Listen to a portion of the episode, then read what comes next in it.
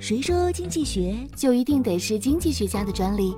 开拓经济思维，轻松学经济？上山微电台，傻瓜经济学。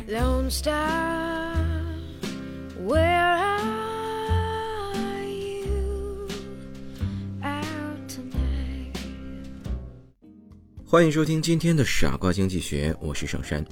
今天呢，我们聊一聊生产要素——钻石所有权的战争。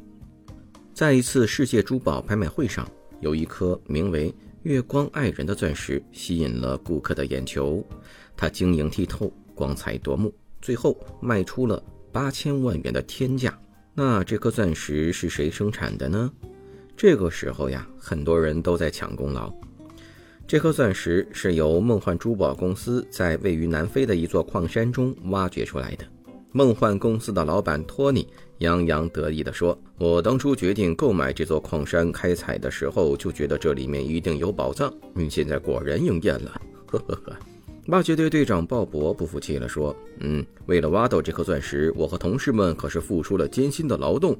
我们夜以继日的工作，几乎找遍了矿山的每个角落，好不容易。”才发现了它呀！向梦幻公司提供挖掘设备的厂商却说：“嗯 嗯我们公司的机器设备是世界一流的，如果没有我们提供的挖掘机，他们不可能在五十米深的矿井中挖到这颗钻石。”最后，南非政府的官员说。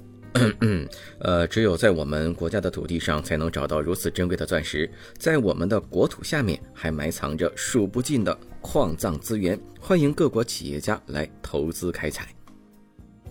在这个故事当中，大家都认为自己对生产钻石的功劳最大，其实离开了哪一方都不能成功，他们都是生产要素的提供者，理所当然的获得相应的报酬，提供劳动获得工资，提供资本获得利息。提供土地获得地租，提供企业家才能的获得利润，工资、利息、地租和企业利润就分别是生产要素、劳动、资本、土地和企业家才能的价格。劳动的价格，工资。劳动的需求取决于最后增加的工人所增加的收益及边际收益。劳动的供给取决于劳动的成本，它包括实际成本与心理成本。资本的价格，利息。利息是货币所有者放弃现消费，把货币转化为资本所得到的报酬。利息取决于资本的供给与需求。土地的价格，地租。土地对任何商业活动都是最基本的生产要素。土地的基本特征是数量固定，对价格完全缺乏弹性。为在一定时期内使用土地而支付的价格称为土地的租金。地租由土地的需求与供给决定。企业家才能的价格。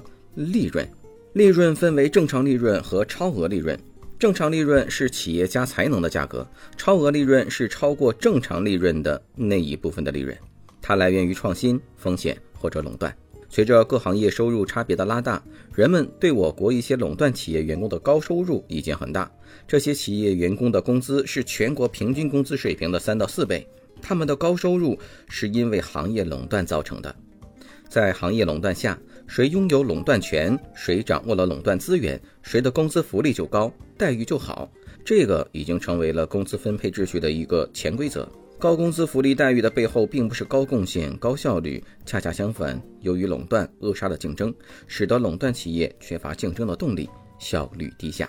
生产要素是指维系国民经济运行及市场主体产生经营过程中所必须具备的基本因素。现代西方经济学认为，生产要素包括劳动、土地、资本和企业家才能这四种。以上就是本期的内容，感谢你们的收听，我们下期节目再见，拜拜。